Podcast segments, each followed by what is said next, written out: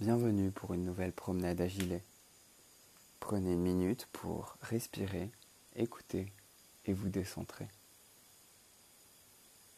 Le groupe de récolte de champignons de Namourois vient de recevoir les polos qui les identifient comme membres du projet. Les femmes exhibent fièrement leurs nouveaux uniformes. Elles ont décidé de poser devant le local du comité de gestion des ressources naturelles, le bâtiment dans lequel les associations communautaires se retrouvent.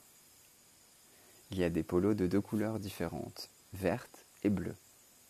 La couleur verte indique que sa porteuse exerce certaines responsabilités dans le groupe, tandis que la couleur bleue est portée par les simples récoltrices. Les fonctions des trois responsables sont les suivantes.